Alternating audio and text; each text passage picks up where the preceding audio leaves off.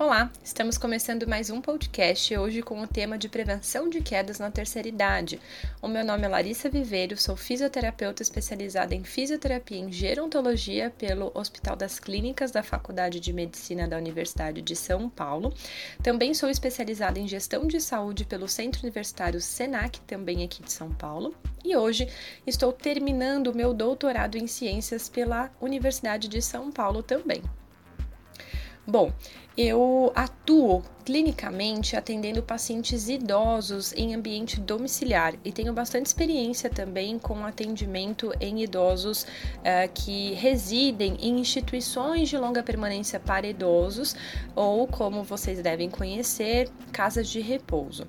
É, já atuei bastante como supervisora de estágios, é, sou hoje professora de algumas é, especializações de fisioterapia voltadas ao envelhecimento, à gerontologia.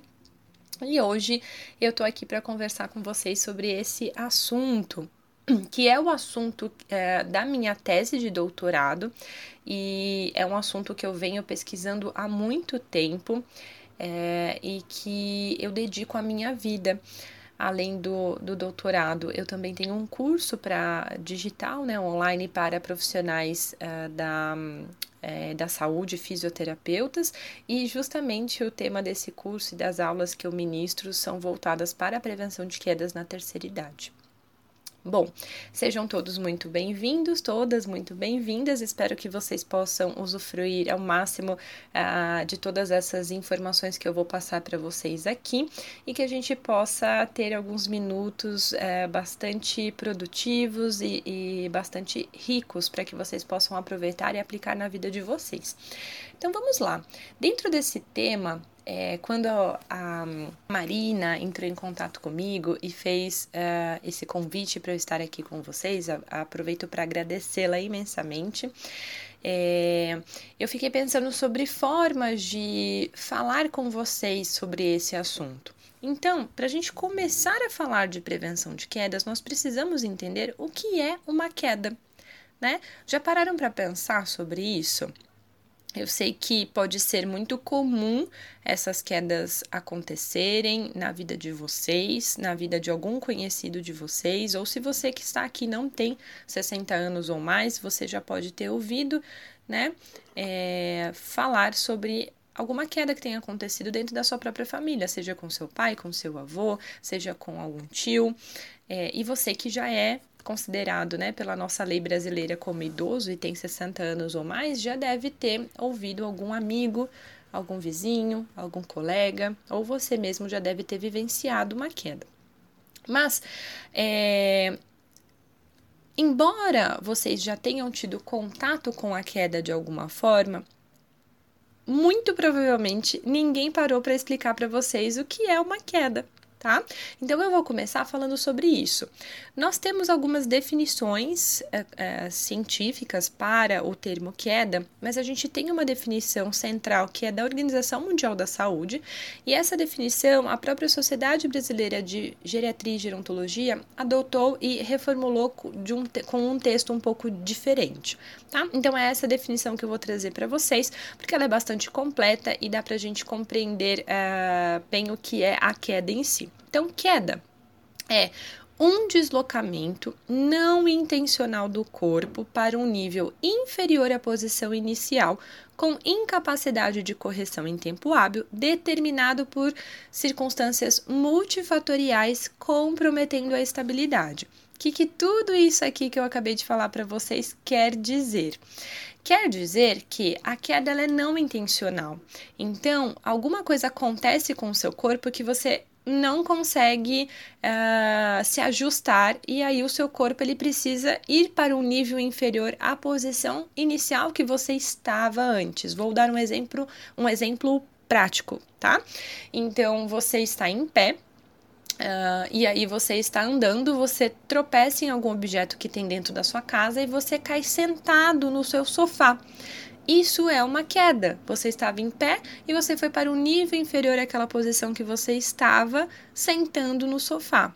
Foi de uma forma não intencional, porque você tropeçou no objeto. Então você não escolheu uh, sentar no sofá tá certo? Então, aqui a gente já desmistifica ah, algo bastante importante. A queda nem sempre é uma queda ao chão, certo? A gente, quando fala em queda, sempre imagina aquela pessoa caindo no chão e se machucando muito. Não, a queda não é só a queda que acontece ao chão, tá bom? Além disso, quando a gente tem na definição a incapacidade de correção em tempo hábil, quer dizer que eu não consigo me corrigir. É diferente de eu estar andando, eu tropecei num objeto, é, eu não precisei segurar em lugar nenhum, eu não caí sentada em nenhum lugar, e mesmo assim é, eu só abri meus braços ali e consegui uh, estabilizar o meu corpo, o meu equilíbrio respondeu, então é, eu tive uma correção em tempo hábil, porque é, isso não, eu não favoreci a ocorrência da queda. Agora, se você estiver andando, tropeçou e você precisou agarrar em um móvel, né, que está do seu lado, você precisou agarrar na parede, porque senão você realmente iria é, cair em, em algo que tivesse ali perto ou no próprio chão, então isso a gente considera uma queda tá? Além disso, na definição, a gente tem que a, a, a queda é determinada por circunstâncias multifatoriais. Então, não existe um único fator que é o responsável por levar à ocorrência de quedas, tá bom? É, essas circunstâncias elas são multifatoriais, são muitos fatores que influenciam e que causam, podem causar a queda tá? E por último, ele, eh, nessa definição, eles reforçam sobre a, a questão de comprometer a estabilidade. Então, o nosso corpo, ele é estável quando a gente consegue manter o nosso equilíbrio. Se a gente não consegue manter o equilíbrio, ele deixa de ser estável, tá? Então, todas essas questões aqui, é, elas são importantes logo de cara para a gente compreender a definição da queda. Algo muito importante que eu já quero deixar de recado logo aqui no início dessa nossa conversa é que cair não é normal, tá? Embora uh, a queda seja muito comum nas pessoas acima de 60 anos, ela não é normal. Então lembrem-se, Embora muito comum, não é no normal cair depois dos 60 anos de idade. E por que, que eu tô dizendo, né, que é comum? Porque é comum a gente ouvir, né, como eu falei para vocês, muitas pessoas caírem nessa faixa de idade, mas não é normal. Ela, ela é vista e é considerada como um processo uh, que tem tratamento, né, um processo que nós precisamos buscar ajuda para resolver. É, então, o, no envelhecimento normal ou fisiológico que nós chamamos, é, as quedas elas não estão presentes.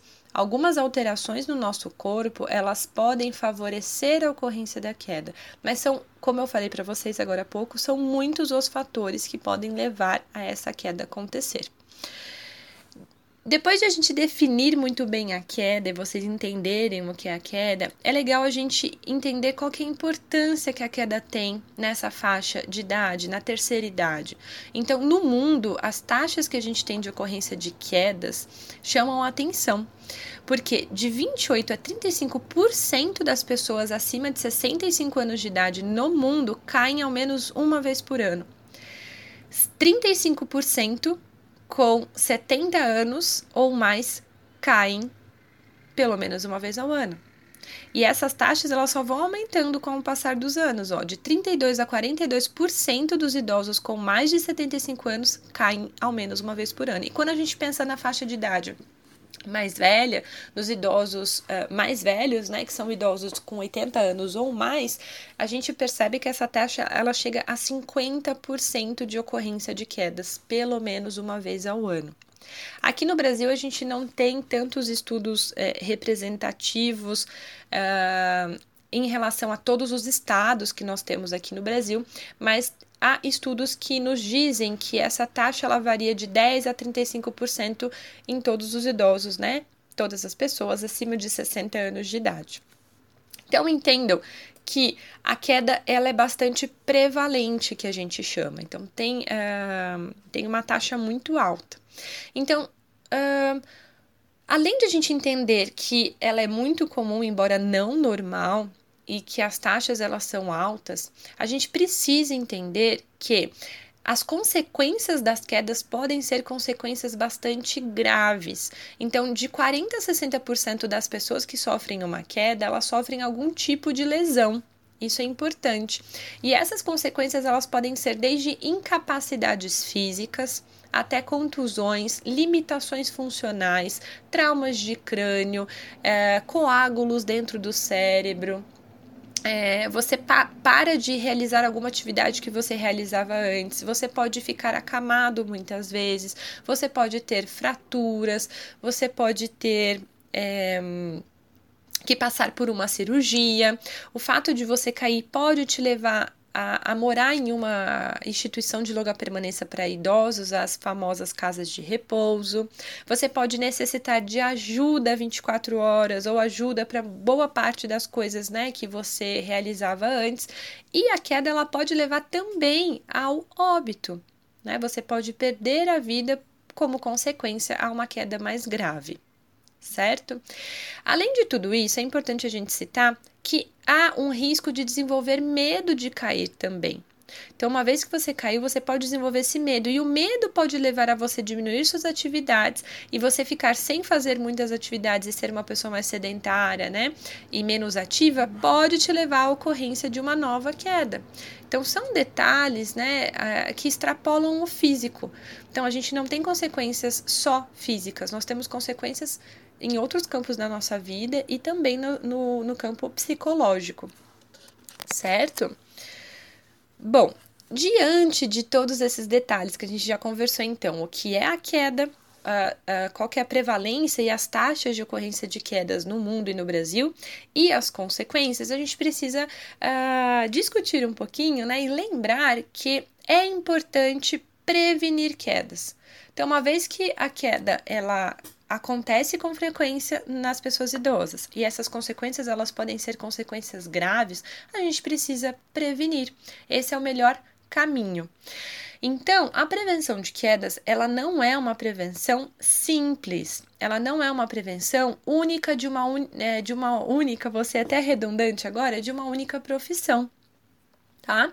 Então, não são só os fisioterapeutas que podem prevenir quedas, não são só os médicos que vão prevenir quedas, não são só os nutricionistas que vão prevenir. Então, dentro da prevenção de quedas, nós temos a atuação de vários profissionais da saúde, que nós chamamos de equipe multidisciplinar, ou quando essa equipe ela precisa se reunir e se integrar, nós chamamos de equipe interdisciplinar tá? Então, para vocês entenderem um pouquinho, uh, qual que é a melhor forma de prevenir quedas? É identificar os fatores de risco que você tem para que a queda possa acontecer. Tá? Então, quais os fatores de risco são presentes na sua vida para que você mude esses fatores de risco e para que você possa uh, abordar quais são esses fatores em uh, necessidade tá? É, assim que a gente mudar hábitos e, e atuar diretamente nos fatores de risco que você tem, a chance que você tem de não cair vai ser muito, muito maior tá? Então, o que, que nós temos de fatores de risco já descritos? Eu vou explicar de uma forma simples para que vocês consigam compreender, tá? Então, no geral, didaticamente, são três os fatores de risco principais. Então, temos os fatores de risco intrínsecos, que são aqueles fatores de risco relacionados ao seu próprio organismo, a, ao próprio indivíduo. Então, se você já caiu uma vez, você tem mais chances de cair outras vezes. Então, esse é o histórico de quedas. Se você for uma pessoa mais velha, né? Quanto mais idoso, mais chances você pode ter de cair. Se você for do sexo feminino, as chances de cair também aumentam em relação ao, ao, ao sexo masculino. Se você tem alterações de equilíbrio ou dificuldades de equilíbrio, dificuldades para andar, é, são, é, é, são fatores que podem aumentar suas chances de cair também. E aqui nós, fisioterapeutas, temos uma atuação é, importante nesse, nesses dois quesitos. Uh, se você tem perdas de memória, se você percebe que é difícil raciocinar, né, que a gente chama de função cognitiva assim alterada, você também pode ter mais riscos de e chances de cair. Uh, se você já tem alguma limitação funcional, então se você precisa da ajuda de alguma pessoa para fazer alguma atividade no seu dia a dia, se você precisa usar algum dispositivo é, de auxílio à marcha, como um andador, uma bengala, isso também pode ser um indício de que é, você pode ter mais chances de cair ou não. Se você não se alimenta bem, né, a sua alimentação não é balanceada, é, né, você come besteiras, doces, não come verduras, é, né, e comidas mais saudáveis, isso também pode ser um fator de risco. É, se a sua saúde mental não estiver muito bem, você já tiver é, depressão ou alguns outros fatores psicológicos, isso pode ser um outro fator de risco. É, o seu estilo de vida, né? Se você não, não é ativo, não faz atividade física, se você é sedentário, se você adota comportamentos sedentários, que o comportamento sedentário ele é caracterizado pelo maior tempo que você passa durante o seu dia sentado ou deitado, ao invés de passar em pé. Então você gasta pouco, é, você, você gasta pouca energia, né? É, pouca caloria durante o seu dia, e isso não é legal. Isso também pode ser um fator de risco. Se você já tem outras doenças, se você toma muitos remédios, ou seja, cinco ou mais remédios, né, todos os dias, isso também pode ser um fator de risco importante para ocorrência de quedas. Tá? Eu dei uma pincelada aqui, mas vocês perceberam, né, que a gente tem é, a participação de vários vários uh, profissionais. Então, se você identificou que em algum desses campos que eu acabei de falar aqui, que são relacionados ao seu próprio corpo, você é, não está fazendo adequadamente, né? Se você não está cuidando do seu equilíbrio, não da, da sua mente, é, se você não está se movimentando, ficando mais parado, se está tomando remédio por conta própria, se não está indo é, num médico para acompanhar né, a sua saúde é, são fatores que, que podem te levar à ocorrência da queda. Então, aqui, o meu recado para vocês é: tenham um médico de confiança, de preferência geriatra, para que vocês passem é, com esse profissional, para que vocês avaliem quais são os medicamentos que realmente você precisa tomar ou não. É, não se automediquem, por favor. É, a gente tem. Uh, muitos medicamentos que oferecem um risco muito importante para ocorrência de quedas. Então, a maioria dos medicamentos cardiovasculares, alguns medicamentos ali para dormir, né, psicotrópicos que a gente chama, eles também são importantes na ocorrência da queda. Então, se você misturar com outros medicamentos por conta própria, é, isso só vai piorar a sua situação. Então, é importante que esse médico avalie e, e veja quais são esses medicamentos, ou se você chamou um fisioterapeuta para te atender em casa porque você viu que o seu equilíbrio não estava muito bom e esse fisioterapeuta verificar os medicamentos que você toma e verificar que você está tomando por conta própria, ele vai encaminhar você para um médico responsável para que você é, acompanhe, tá? Então, é, dentro desses fatores, o ideal é que vocês se mantenham ativos, é, façam uma boa alimentação, é, façam exercícios físicos orientados por um profissional adequado. Tá? O que nós temos de padrão, assim, de referência dentro dos exercícios para prevenir quedas são exercícios de fortalecimento muscular, a famosa musculação, exercícios de equilíbrio, exercícios funcionais que imitam né, as atividades do dia a dia. Quando nós uh, integramos todos esses exercícios e combinamos esses exercícios, a chance de prevenir quedas ela é muito alta. Outros fatores de risco que nós temos são fatores de riscos extrínsecos, que nós chamamos de riscos ambientais. Uh, que são relacionados aos próprio, ao próprio ambiente em que você vive.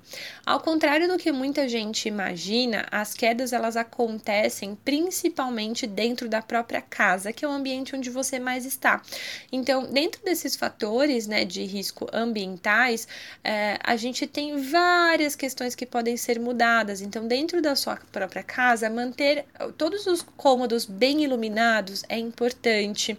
É, não ter tapetes ou manter esses tapetes de uma forma segura, fixando as bordas desses tapetes no chão com fita dupla face ou usando algum antiderrapante debaixo do tapete e prestando atenção nessas pontas dos tapetes, né, para que, que elas não fiquem soltas.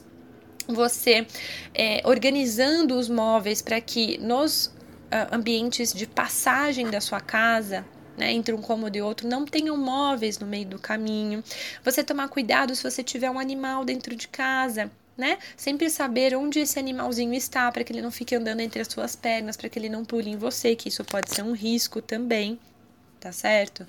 É, outro detalhe bastante importante dentro da, é, da casa é se você tiver escadas, colocar aqueles antiderrapantes no degrau, sinalizar com uma cor diferente esse degrau para que você enxergue, ter corrimãos, tá? É, além disso, interruptores próximos da cama para que você possa acender a luz quando você precisar levantar durante a noite para ir até o banheiro, por exemplo, ou para ir até a cozinha, pegar uma água. Um, Dentro dos fatores extrínsecos, nós temos também a questão das vestimentas. Então, calças muito compridas, saias muito compridas, que você possa tropeçar ou não enxergar os seus pés enquanto está andando ou fazendo alguma atividade, também são um risco. Então, é importante que você faça manutenção né, nessas roupas, que não sejam roupas largas também. É, os calçados, é importante que você use um calçado fechado no pé.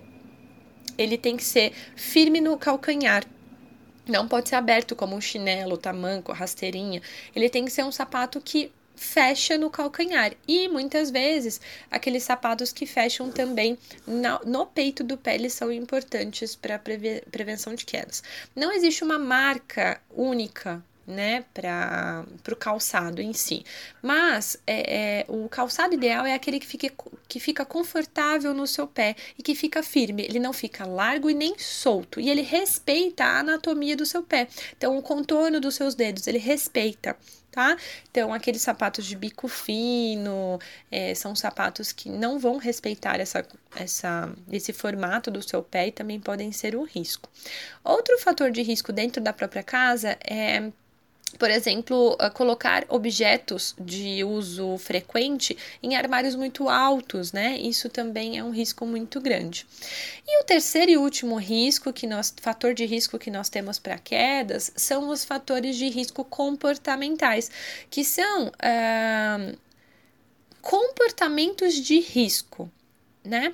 É, o quanto que nós conseguimos julgar qual que é a funcionalidade que nós temos disponível, né? O quanto que nós conseguimos nos movimentar adequadamente e o quanto que nós vamos nos expor ao risco. Por exemplo, se você precisa trocar a lâmpada uh, da sua sala e de repente é, né, esse, esse teto é muito alto, né, esse pé direito é muito alto e você resolve pegar uma escadinha, subir nessa escadinha para trocar a lâmpada. Você tem a capacidade de fazer isso, porque você se considera saudável, você é até ativo e tudo mais.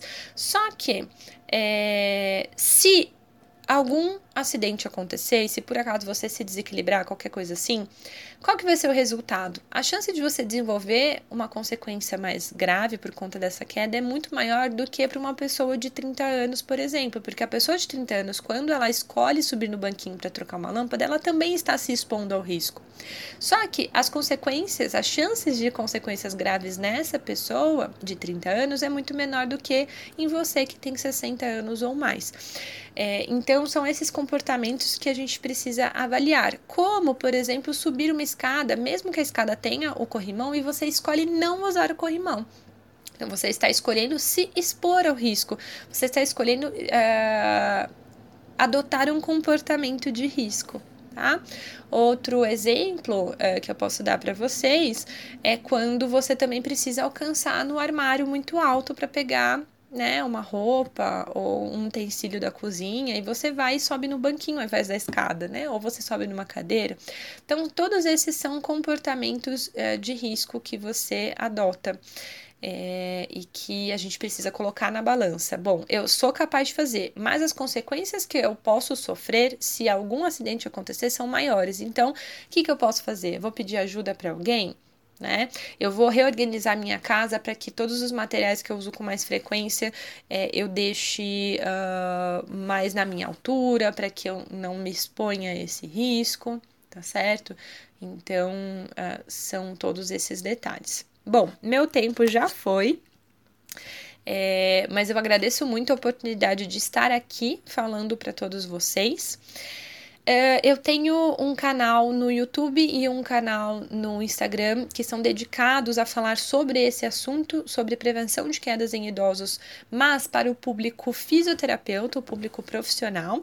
Mas todas as pessoas que quiserem me acompanhar são bem-vindas. No Instagram eu estou como doutora Larissa Viveiro, então D-R-A Larissa Viveiro, tudo junto.